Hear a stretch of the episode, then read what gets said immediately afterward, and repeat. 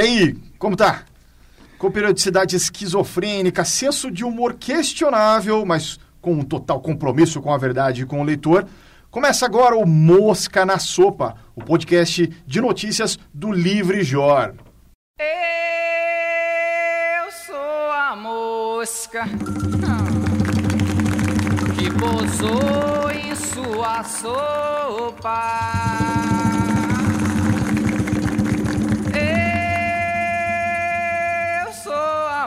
Mosca que pintou pra lhe abusar.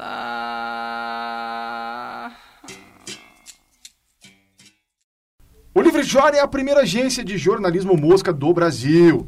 Nosso compromisso, nosso trabalho é fundado no direito do cidadão à informação e perseguimos notícias em fontes oficiais de qualquer natureza. O que isso significa? Bem, que abusamos da lei de acesso à informação, dos diários oficiais, que fuçamos as bases de dados públicas e chafurdamos nos documentos. Alô, Joaquim Barbosa!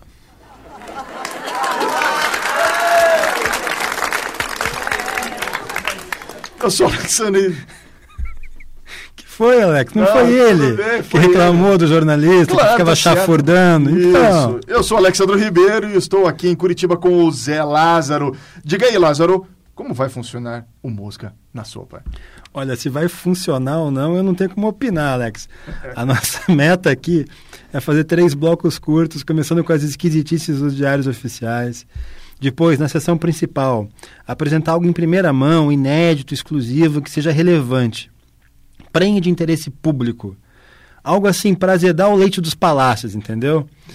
Para ser a mosca na sopa quentinha do poder. Ah, e para acabar, um bate-papo com alguém, preferencialmente nosso colega em Brasília, Rafael Moro Martins, Grande Moro. desterrado para aquela terra quente, enquanto aqui estamos gravando na terça-feira, chove pra caramba em Curitiba.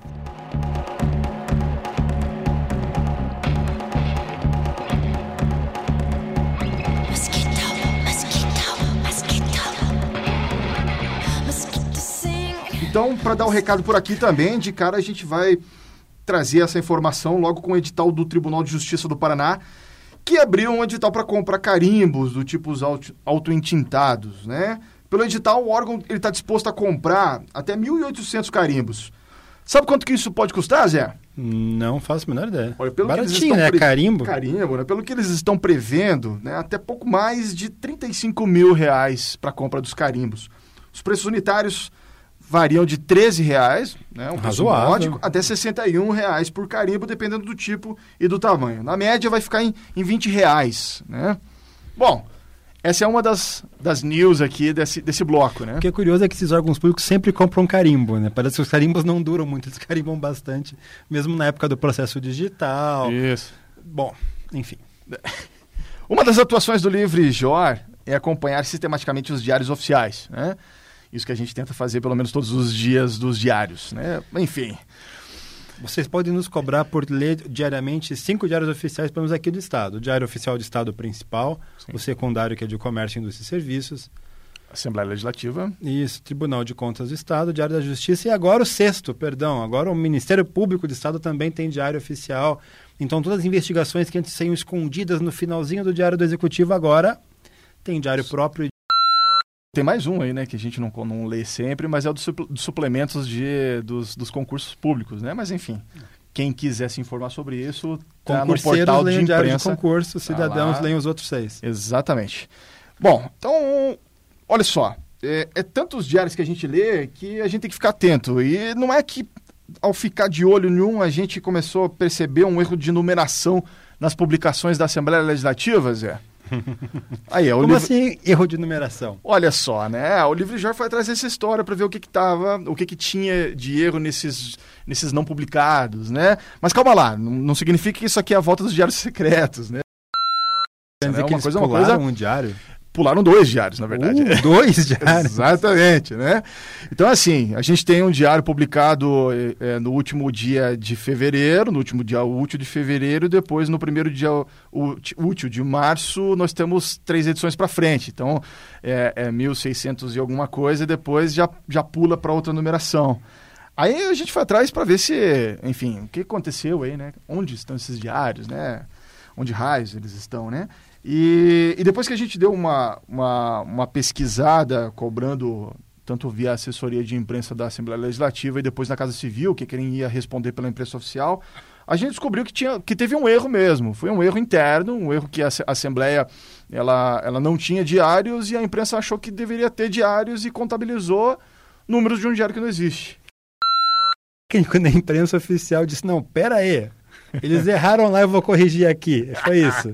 Não, pera lá, eu vou pular os números. Vou dizer que existe uma sequência e pronto. Mas não tem, de fato, os outros Tá, jornais, então o técnico que estão no meio. não errou, ele, ele intuiu que a Assembleia estava pulando. Que, é, que eles, tinham, que, eles, que eles tinham feito, né? Ou que eles tinham publicado, ou pensado que iam publicar, mas não publicaram. Enfim. né? Enfim.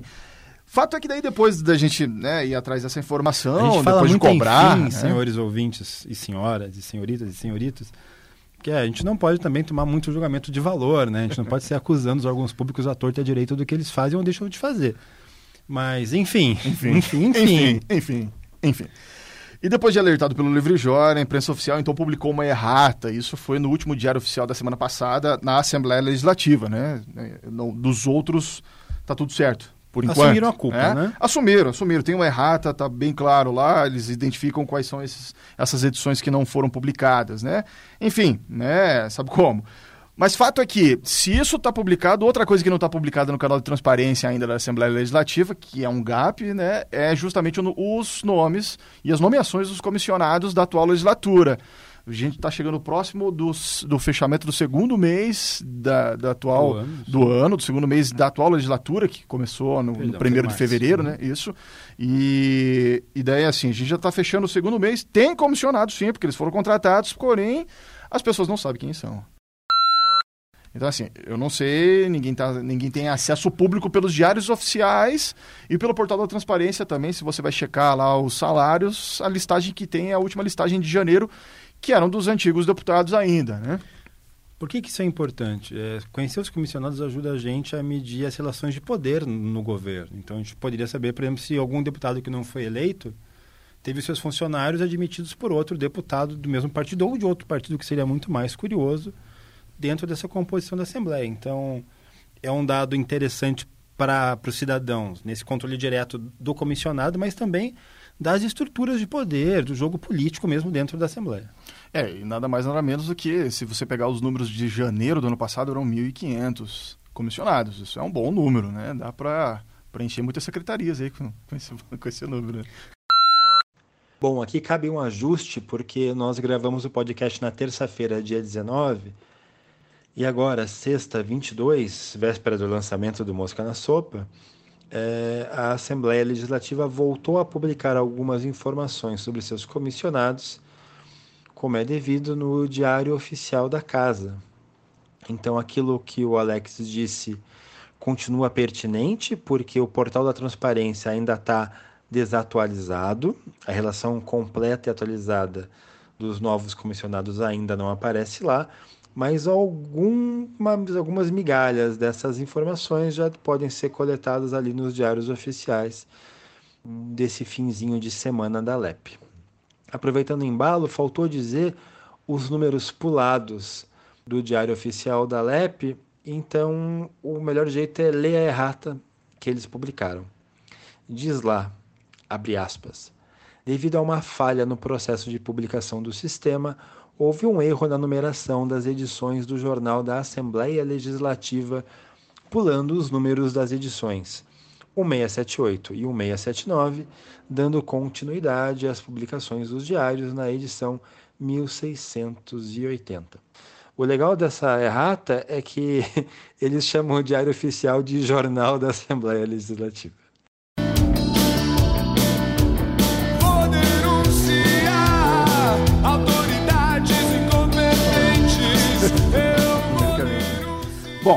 Dando sequência na mosca, a mosca na sopa, chegamos ao tópico principal do programa. A gente vai falar sobre a proposta da reforma da Previdência do atual governo federal. Mas a gente não vai falar sobre toda a proposta. A gente vai discutir ou trazer ou Um ventilar. dado específico e exclusivo que o Alex levantou em primeira mão e vai dar para vocês agora, que envolve o BPC, o benefício de prestação continuada. fala aí, Lázaro, o que, que, que que vem a ser o, o BPC? Né? O que, que é esse benefício de prestação continuada? Então, Alex, o BPC, segundo consta no site do INSS, lá no governo brasileiro, ele é previsto na Lei Orgânica da Assistência Social, a LOAS, e é, ele significa a garantia de um salário mínimo mensal à pessoa com deficiência e ao idoso com 65 anos ou mais, que comprovem não possuir meios de prover a própria manutenção, nem de tê-la provida por sua família. O que, que isso significa? Que para ter o direito é preciso que a renda por pessoa do grupo familiar seja menor que um quarto do salário mínimo vigente, dá uns 250 reais mais ou menos. É, quem que pode utilizar esse serviço? Idoso, homem ou mulher, com idade igual ou superior a 65 anos, e a pessoa com deficiência de qualquer idade e qualquer deficiência prevista ali na lei. Esse benefício, com esse nome, não está na Constituição, mas a Constituição garante que essas pessoas tenham um amparo no Estado para ter uma vida digna. Isso está no artigo 203 da Constituição, que é a seção sobre assistência social, que prevê quem tem direito ou não de receber esse tipo de recurso. Maravilha, Zé. Mas e agora, com, com, com essa proposta de emenda à Constituição número 6 de 2019, que é, é a reforma justamente da Previdência, como é que ficaria a situação de quem receberia, ou quem deveria, ou quem vai receber o, o, o- algo similar ao BPC? Olha, a proposta está disponível para consulta na internet, a gente pode linkar depois lá no livro, a gente vai linkar quando a gente pôr esses dados. Mas no capítulo 7, página 39, ela diz claramente que, abre aspas, não será devido abono anual para a pessoa com deficiência, beneficiária da renda mensal e do auxílio inclusão a que se refere o inciso 5 do caput e o parágrafo 2 do artigo 203 da Constituição. Ou seja, não vai pagar para quem tem deficiência nesse caso. tem que ver o que, que eles querem dizer com deficiência beneficiária de renda mensal, mas esse texto já é suficiente para acender uma luz amarela de alerta em todas as associações de pessoas com deficiência do país. A gente tem que discutir isso aqui no detalhe, não na redação vaga como está posta. Uhum. E na sequência, não é só o- os PCDs que tem que lidar com isso, também tem os idosos. O texto propõe o seguinte: que a pessoa com mais de 60 anos que comprove estar em condição de miserabilidade, de novo texto vago, terá o direito a receber 400 reais. Isso é quat- 40% do salário mínimo. E que só quando essa pessoa completar 70 anos que ela começa a receber integralmente um salário mínimo. Vejam bem, hoje é um mínimo para quem tem 65. A proposta começa a pagar antes, aos 60, mas paga menos da metade e prorroga o pagamento integral para dali 10 anos, 5 anos depois do, do- do que é vigente hoje. A gente vai discutir isso mais para frente, né, Alex? Uhum. Como às vezes é, não dá para esperar 10 anos. Sim, é, assim, na prática, o, o- o que temos é uma reforma que propõe economizar cortando na carne de quem realmente precisa, né? Estamos falando de pessoas em condições, sem condições de se manter, pelo menos é isso que a, que a lei ela determina a quem é de direito ao benefício, justamente em situações de mis- miserabilidade, né? Então, que é o requisito para se conquistar ou para se con- conseguir, pelo menos, o BPC, né? Bom, aí a gente traz alguns outros números para a gente começar, ou para pelo menos ventilar algumas, algumas questões para serem pensadas aí no ouvinte, né? Em 2017, a expectativa média calculada pelo IBGE da população era de praticamente 70 anos para o Mar- Maranhão, para o estado do Maranhão, né? Na outra ponta... Sarney tá bem, É, né? tá bem, tá bem. tá bem. Na outra ponta, Santa Catarina, a gente tem 79 anos, né? Então, alguém que já conseguiria na média, né? Mas agora, quando a gente olha para os municípios, isso começa a ficar um pouco pior, tá? Se a gente dá uma olhadinha no Atlas do Desenvolvimento Humano do Brasil, tem, tem, tem cerca de 800 cidades é, em que a expectativa de vida é menor do que 70 anos. Ou seja, né, no cálculo, na média, significa que essas pessoas elas não conseguiriam atingir a idade mínima para conseguir o, o BPC, na No prática. Então, olha, isso dá 15% dos poucos mais de 5 mil municípios. É, é o caso, por exemplo, de Cacimbas, na, Paraíba, né, ou Roteiro, na Alagoas, com expectativa de 65 anos. Então, assim, são pessoas que, que mal conseguiria ter esses- esse, esse salário mínimo agora, quem dirá em 70 anos, né? E sobre o corte, né, caso aprovado nos, nos moldes propostos, né, o proposto, né, a gente está falando de, de quantos benefícios, mais ou menos, qual é a quantia atualmente, se a gente olhar o quadro atual, né? Olha, o Ministério da Cidadania, ele aponta que mais ou menos, né, é, que é quem ajuda a, a gerir, de fato, né, também esses dados, né? É, mas assim, é mais ou menos a gente tem 4,6 milhões de benefícios. Desses 4,6 milhões, é, 2 milhões para idosos, 2,6 milhões para pessoas com deficiência, né? E o custo mensal para isso, daí o MDH nos ajuda a entender, para idosos é de 1,9 bilhão, mais ou menos o quanto que é pago hoje de benefício, né? Se todo mundo tivesse, se todo mundo tivesse, é, é, por exemplo, 60 anos, você cortaria, se- hipoteticamente, cortaria 60% disso, seria a economia. É economia, porque você não está falando de economia, não significa que não vai pagar esse, esse valor, mas é o Sim, quanto sim. que seria cortado agora. Né? Em 2017, o investimento para pagamento, pra- tanto para pessoas com deficiência quanto para idosos, foi de 50 bilhões ao, ao longo do ano. Tá, né? É que ele busca alcançar os estratos mais pobres da população. Não à toa ele está vinculado, ou o Tá requisito de um dele, grupo familiar em que as pessoas ganham cada situação de risco. vivem com menos de um salário mínimo por mês o grupo familiar. Exato. então, aí que tá. Você tá, tá, tá determinando um corte, né? Ou tentando economizar justamente no pagamento para essas pessoas que têm uma demanda muito grande dos outros, dos outros, é, é, dos outros tipos de benefício quando tem, ou dos programas sociais do governo, né? É, de acordo com, com o Ministério do Desenvolvimento Humano, a, a- renda das pessoas, que eles fizeram um levantamento, a renda das pessoas é, é, é, que usam o BPC, 80% né, é, é, representa o tempo. Aliás, o BPC ele representa 80% da renda das famílias que utilizam do BPC. E, e, assim, em 47% das pessoas que usam o BPC, essa é a única renda. Então, assim, é você tirar praticamente a renda, ou boa parte do valor de sustentação dessas pessoas, não apenas para sustento de alimentação, mas para todos, para tudo, tudo aquilo que é básico. Então a gente não está falando de um dinheiro que é usado só para compra de alimento ou para manutenção de um imóvel. Também tem a questão de saúde dessas pessoas, de, de deslocamento ao médico. São pessoas que têm um benefício por serem pobres e usam o SUS. 80% usa o SUS. Então essa situação ela não é só matemática, ela tem todo um lastro social que precisa ser considerado. É, o, o- outro ponto é que essa mesma pesquisa do MDH aponta que 30% dos requerentes do BPC, eles se enquadram nas duas situações. Eles são idosos e deficientes. E deficientes, e deficientes. Então é, é um número que agravaria isso, né? É, Então, assim, reduzir ou retirar é, benefícios é, é, assim, é- é, é uma economia justamente mais em cima de quem precisa mais, né?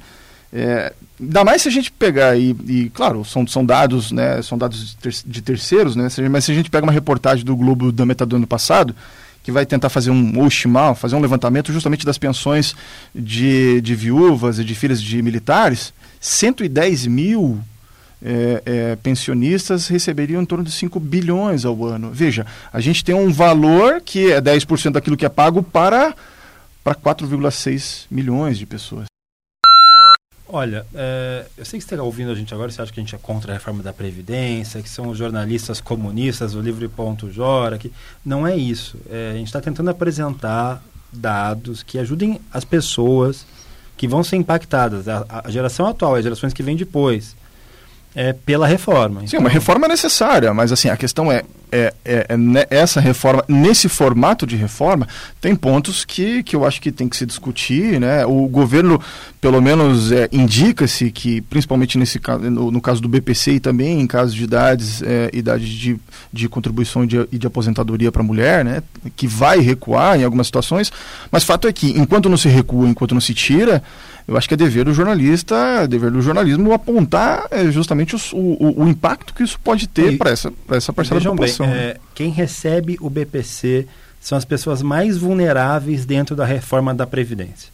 Então, se você quer di- discutir quem vai ser mais atingido, quem vai ser mais são os mais vulneráveis.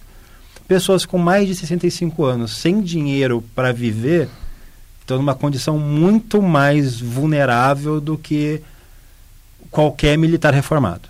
Me desculpem, mas é, então eu acho que a gente tem que começar o debate, talvez, dos mais vulneráveis para os menos vulneráveis. Reformado com uma diferença de idade, porque ele reforma bem antes do que o indivíduo com 65 anos se aposenta. A gente tem que parar com essas ironias no meio das, das nossas conversas, porque isso pode pegar mal no futuro, Alex. Mas por quê? O senhor tá. Bom. Enfim. Enfim, No ano passado, a gente. Eu, o Alexandro Ribeiro e o Rafael Moro Martins publicamos uma reportagem no The Intercept Brasil discutindo a fome no país. é, uma pauta que, que, que incomodava a gente, porque a gente tinha esse papo de, ah, não se morre mais de fome, as coisas de morrer de fome é de décadas passadas. É, tudo foi resolvido na modernidade. Ninguém mais morre de fome no Brasil, no mundo. A gente foi ver os números. E a gente encontrou uma realidade bastante triste olhando os dados. Primeiro, morrem-se de fome no Brasil desde que há registro estatístico disso. Não teve nenhum ano mágico em que não houve um brasileiro que não tenha morrido de fome. É, esses números eles estão estáveis há 20 anos. Faz 20 anos que todos os anos morre a mesma quantidade de pessoas por fome no Brasil. Que é Número global de todas as número global, idades, tudo. Tudo, É? tudo. Então, por ano no Brasil morrem em média 6.500 pessoas de fome. Então, enquanto a gente está conversando agora, tem alguém morrendo de fome. Uhum. Não é... Mas tem uma diferença fundamental. Quando a gente começou a medir essa realidade, nos anos, nos anos 70, a questão era a desnutrição infantil. Morriam muitas crianças de fome. Para vocês terem uma ideia, eu estou com os dados aqui que a gente tirou do DataSUS. É uma série histórica longa que vai de 79 a 2016, que é o último dado consolidado. Você pode encontrar também no livro.jor, no Intercept, eh, certamente agora eh, na publicação desse, desse A conteúdo gente vai você também. esses Exato. dados. E tem um recorte específico do Paraná que a gente fez para a Gazeta do Povo, que também está disponível online. Em 79, eh, morreram 11 mil brasileiros de fome. 9.900, a ampla maioria, tinham de 0 a 4 anos. Isso é desnutrição infantil. Infantil. Era um- uma situação muito grave na época. Todo mundo vai lembrar da figura do Betinho, naquelas campanhas de combate à fome com um prato vazio em cima da mesa. Naquele ano, acima de 60 anos, morreram 980 idosos. Então a gente tem uma realidade onde morreram 9.900 crianças recém-nascidas e 900 idosos. Esse número total, ele se mantém contínuo até os dias de hoje, mas em 95 ele vira. As políticas públicas de combate à desnutrição, em 95, conseguem cumprir o seu objetivo. Em 95, morreram... Infantil. Infantil, 0 a 4 anos. Em 95, de 0 a 4 anos, morreram 2.400 crianças. Idosos, 2.371. Já As curvas a- se encontram. Uhum. As curvas se encontram. Em 96, as curvas viram. Morrem 1.826 crianças de 0 a 4 anos e 2.825 indivíduos com mais de 60 anos de idade. Ou seja, desde 96, as maiores vítimas da fome no Brasil são os idosos. É, de lá para cá, cai cada vez mais o número de mortes por fome em crianças de 0 a 4 e aumenta proporcionalmente o número de mortes de fome entre os idosos. É, 2016, que é o último ano consolidado, foram no Brasil todo 6.050 mortes por fome. Foram 283 crianças, é um quadro muito pequeno, para quase 5 mil idosos, são 4.977 idosos. Tem dados preliminares, que são os dados mais inéditos que a gente tem sobre esse assunto já no DataSUS para 2017. No auge da crise, o número de mortes por fome total cai para 5.500, é um número razoavelmente menor do que na, na série histórica. Uhum. 225 crianças, 4.500 idosos. Se você pegar a série histórica da última década, você vai ter a manchete que a gente deu na matéria do Intercept, que é essa, uma silenciosa epidemia de mata de fome, quase 5 mil idosos por ano no Brasil. Se você está ouvindo a gente aqui do Paraná, que é onde a gente reside, onde a gente faz a maior parte do nosso conteúdo jornalístico, é o equivalente a dizer que a fome mata 20 pessoas por mês no Paraná, esse estado que, segundo o governador, é o maior produtor mundial de alimento por metro quadrado. Quanto mais produz. N- Não, não quero criar essa correlação porque eu não sei se ela é verdadeira, mas é. Sim, mas há, há produção suficiente para ter. Em um estado que se propala publicitariamente como o maior Uhum. produtor de alimento do mundo, 20 pessoas morrerem de fome por mês é uma coisa absurda. Bom, A questão é como, como, como é, é, esses números, de alguma forma, podem ser agravados. Né? Uns números que já são crescentes, né? pelo menos na- comparativamente nos últimos tempos, né? como eles podem ser agravados justamente para essa par- parcela da população em uma situação que justamente os mais necessitados, e aí a gente está falando uma relação, uma relação entre idade e tá valor, e valor para, para pagar, de alguma forma, a alimentação também. A gente está sendo meio malvadinho quando a gente vincula o pagamento do BPC, os impactos disso, em mortes por fome. A gente está levando a situação para os extremos. Aí, óbvio, tem alguns contrapontos para esse quadro de mortes por fome também, né? Porque ah, ah, esse dado, somado ao do BPC, aí sem forçar nada a mão, os dois revelam a mesma coisa. O Brasil é um país que não aprendeu a considerar os seus idosos como parte da população que requer atenção de Estado. Sim. É, por mais que essas 5 mil mortes por ano de idosos no, no país não sejam morte de fome daquele jeito que a gente imagina, a pessoa definhando sem se, sem se alimentar direito, existem ou doenças que levam a um quadro de morte por fome, mas elas são parte pequena, imagino, desse, desse número total, a má alimentação, a, a mortes provocadas por, por uma desnutrição sistêmica e prolongada, ou seja, aquele idoso que só tem dinheiro para comprar bolacha e vive de bolacha, também Uhum. tem isso. Então tem várias questões envolvidas nisso. Mas é, sem dúvida, ninguém tem percebido que de 96 para cá, a maior parte das mortes por fome é de idoso. E ninguém ter pensado que a parcela mais vulnerável na reforma da Exato. Previdência são os idosos, e ninguém está falando disso publicamente. Uhum. Bom, eu acho que isso vai encerrando o bloco principal. Isso fecha esse bloco e a partir daqui a gente abre o canal justamente para nesse exato momento, nesse programa, para o nosso queridíssimo participante é, dos que, que está em Brasília, o Rafael Moro Martins. Então, agora, pessoal, a gente vai chamar esse bloco. de- eu deixa eu sugerir aqui o nome. A gente Sugira. não combinou isso. A gente está. Primeiro programa, a gente está aqui testando as coisas, vocês entendem a gente. Primeiro, talvez único, tá ok? Periodicidade esquizofrênica, entendeu? Isso. Não vem cobrar, não. A gente não sabe quando vai ter Não outro. vem cobrando a gente para ter esse outro, outro, outro semana que vem. E nem também dizendo que não é pra gente fazer outro semana que vem, entendeu? Então, assim, a questão é, não vem cobrar pra ter e nem cobrar pra não ter. O nome do quadro é Mosca na Parede.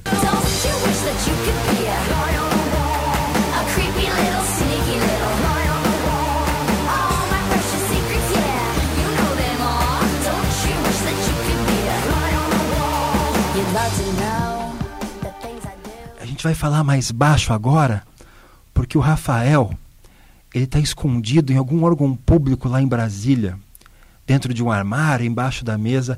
Ele é a nossa mosca na parede, que está contando o que acontece nos bastidores da capital federal. Tudo bem, Rafa? E aí, Alex? E aí, Zé, tudo bem? Aqui é o Rafael falando de Brasília, que nessa época do ano é a capital brasileira da chuva, apesar de fazer calor também. É, bom, já que a gente está falando de comida, de alimentos nesse primeiro podcast do Livro.jor, eu queria lembrar de duas reportagens que eu produzi no ano passado para o Intercept sobre agrotóxicos. Ah, a primeira delas falou de um agrotóxico que se chama paraquat. É um produto que é usado em muitas lavouras como dessecante, ou seja, ah, ele meio que mata por asfixia as plantas. E só que ah, existem evidências científicas de que esse agrotóxico paraquat cause a, a doença de Parkinson em agricultores.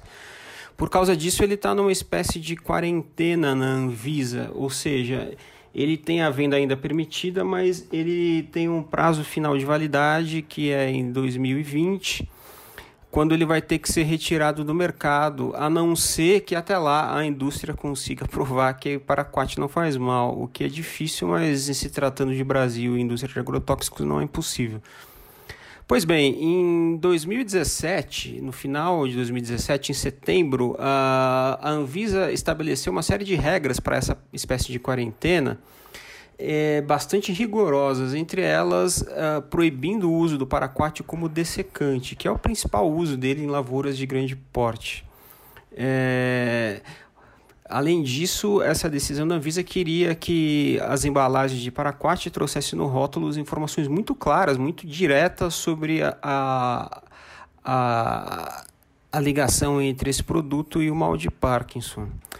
Mas 66 dias, exatos 66 dias depois, Ah, a Anvisa voltou atrás nessas regras duras e voltou a liberar o uso do paraquat como dessecante. E nessa matéria a gente mostrou a partir de dados ah, públicos da agenda do o Renato Alencar Porto, diretor de regulação sanitária da Anvisa, ele recebeu por cinco vezes na- no gabinete dele aqui em Brasília componentes de uma força-tarefa paraquat. O nome é esse mesmo, por incrível que pareça.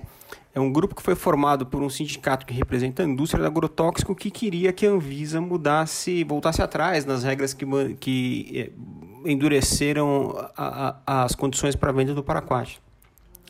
E de fato essa força-tarefa foi bem sucedida. Então, o que quer dizer que até 2020 o paraquat pode ser usado como dessecante aqui no Brasil. Tem uma outra matéria bastante interessante sobre esse tema que mostrou uma espécie de capitulação da Anvisa diante desse recrudescimento ah, pró-agrotóxicos ah, que a gente tem observado no Brasil desde que Michel Temer ah, assumiu a presidência e, e que se aprofunda bastante agora no governo Jair Bolsonaro. Ah, só para que todo mundo entenda, ah, o, a, a venda de agrotóxico no Brasil hoje ela depende de, de aprovação em três frentes: a do Ministério da Saúde, via Anvisa, Agência de Vigilância Sanitária, que trata de eh, danos à saúde potenciais ou, ou comprovados eh, trazidos por um produto, o Ministério da Agricultura, que trata de questões mais econômicas, de viabilidade técnica, e o IBAMA, que trata de questões ambientais, de qual é o impacto de determinado produto para o meio ambiente. O fato é que o Ministério da Agricultura, obviamente, é um interessado, porque tem sido há muitos anos, desde os governos do PT, inclusive é, dominado pelo agronegócio, então ele tem todo o interesse em que ah, novos produtos entrem no mercado a toque de caixa. Ah, a Anvisa, para tentar.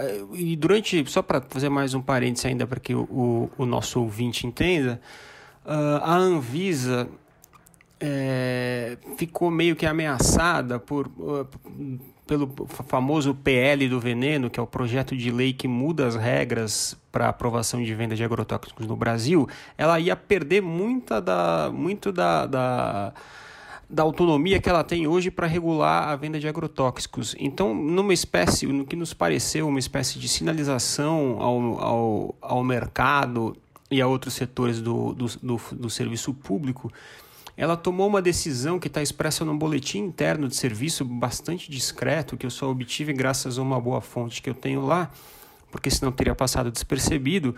Essa orientação diz o seguinte: qualquer agrotóxico que já esteja liberado para venda nos Estados Unidos e na Europa, automaticamente está liberado pela Anvisa para venda no Brasil.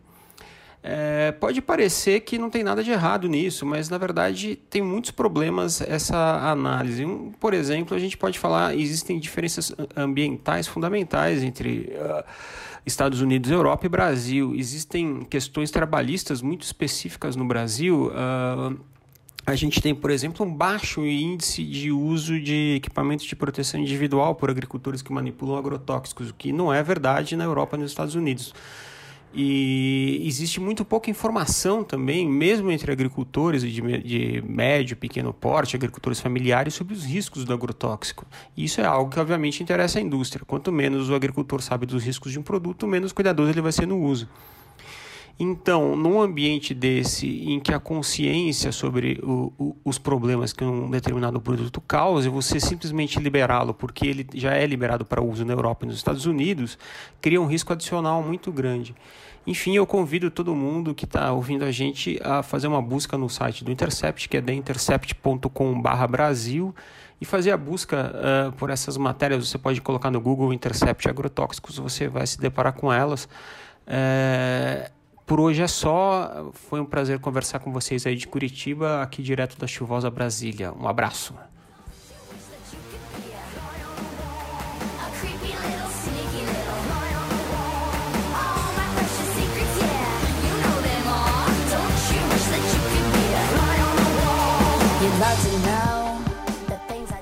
Essa foi a participação do Rafael Moro Martins, nosso queridíssimo Mosca que está lá na Brasi- em Brasília. Tentaremos trazê-lo ao vivo em algum momento. Que está lá em Brasília, a gente vai tentar trazer ele ao vivo mesmo, em algum momento, para a gente bater um papo, fazer uma ponte aérea CWB, BSB. A gente, bom, para quem não conhece o Livre.jor, a gente é uma agência de notícias criada há cinco anos. O Lázaro é o fundador, né? composta por quatro pessoas. É, eu, José, o Alex, Rafael Moro Martins, que vocês acabaram de ouvir, e o João Guilherme Frei, hoje licenciado da equipe para trabalhar para a Gazeta do Povo, também está em Brasília, então a gente está dividido meio a meio. Metade aqui no Paraná, capital da Lava Jato, metade lá em Brasília, capital federal. Você abusou, tirou partido de mim. Tá certo, então esse foi o Mosca na Sopa. Muitíssimo obrigado pelo- pelos seus minutos expendidos para ouvir a gente. Dúvidas, sugestões, críticas, eu sei que a gente é meio enrolado às vezes no ato de falar. Contato arroba livre.jor.br. Sigam a gente no Facebook, facebook.com.br livre.jor. No Twitter, twitter.com.br livrejor sem o ponto. Tem Instagram Não também? deixa- Tem Instagram, livre.jor, estamos no Instagram. Não tem falta da gente só das matérias, a gente não é importante, importante é o conteúdo que a gente traz para vocês. Tá certo, compartilhe. Vamos fazer com que o livre.jor A gente não está esteja em sabendo todos os encerrar o episódio, vocês estão percebendo, a gente não sabe como dizer tchau. Tchau. Tchau, até mais, um abraço.